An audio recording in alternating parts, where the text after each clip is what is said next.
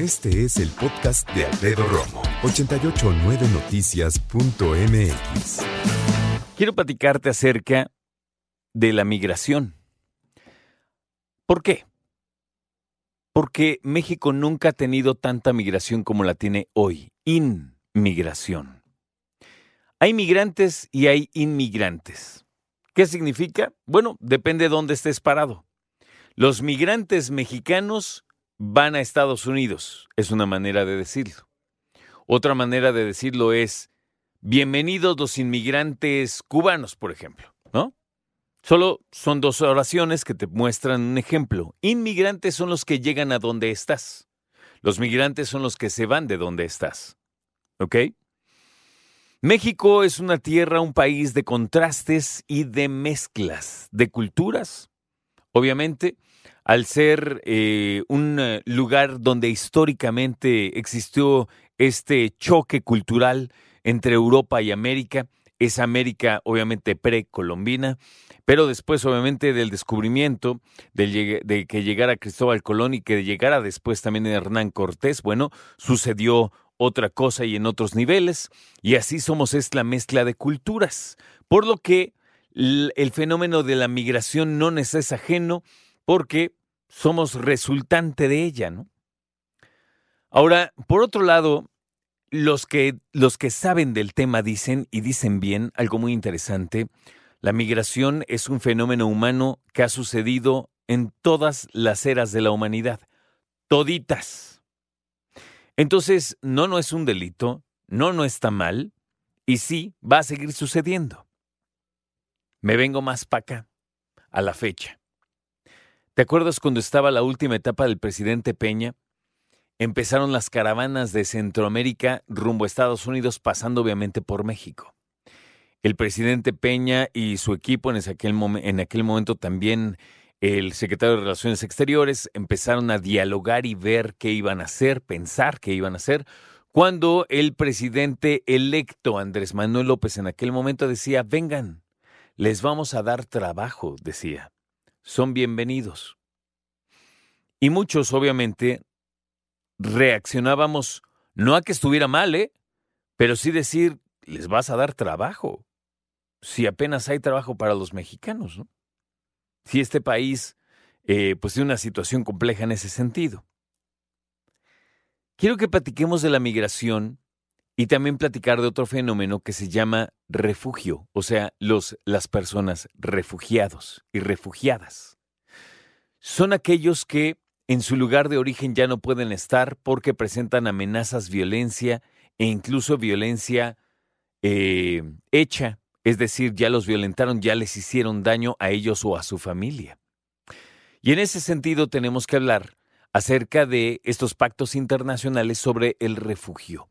Todo el mundo merece refugio y, fíjate lo que es importante, el país que ofrece el refugio tiene que ofrecerle también un porvenir. No le tienen que dar dinero, pero sí ponerle una situación en donde puedan rehacer su vida. Es responsable de rehacer la vida de esa familia. ¿Sabes eh, quiénes recientemente llegaron como refugiadas?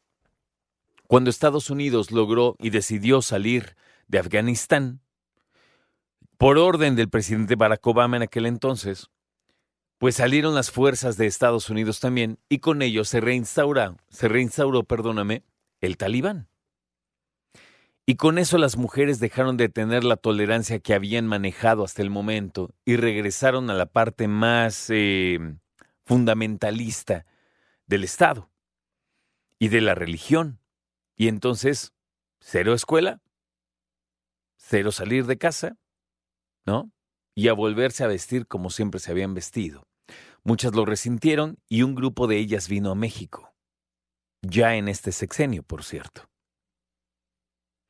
Ayer platicábamos cómo una organización laboral decía que ahora México tiene que planear la migración, organizarla, legalizarla y ver cómo puede trabajar de manera que nos beneficie a todos. ¿Tú alguna vez pensaste que México sería destino de, migrantes? Porque de refugiados sí, como lo es o como lo recordamos hace exactamente 100 años con la llegada de exiliados españoles por la guerra civil en el sexenio del presidente Cárdenas, por cierto.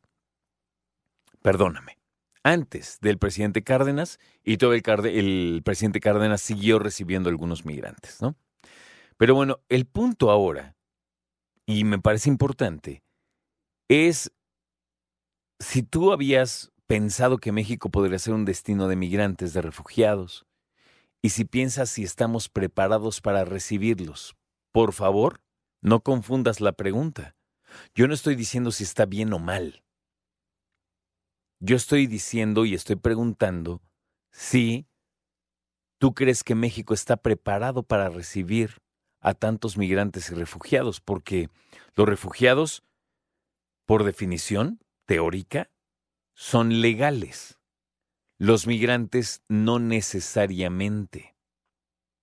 Hay personas que dicen que México ya resulta atractivo para muchas personas para migrar aquí, ya no para ir a Estados Unidos, para quedarse en México.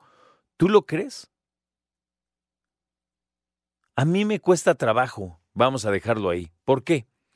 Porque México no es el país más seguro del mundo, obvio, porque no es el país más rico del mundo o por lo menos tampoco tiene mucho que ofrecer a otras personas, ¿sabes? Y porque yo creo que con el afán de quedarse en un lugar por lo menos más estable, muchos mentirían diciendo, sí, no, yo México me encanta para quedarme, cuando su intención siempre va a ser ir a Estados Unidos. ¿Cómo lo sabes? Porque he platicado con ellos en primera y porque también he platicado con mexicanos que nacidos en esta tierra, poco les importa quedarse en ella. Permíteme esta este ejemplo. ¿Sabes cómo las tortuguitas cuando nacen nacen en la arena pero sabes que tienen que ir al mar? A veces platicando con algunas personas mexicanas, me parece que tienen ese mismo instinto de decir, yo nací aquí, pero yo sé que tengo que ir para allá. Entonces, ¿tú cómo ves? ¿Tú consideras que México está preparado para recibir a tantos migrantes y algunos refugiados? Escucha a Alfredo Romo donde quieras. Cuando quieras.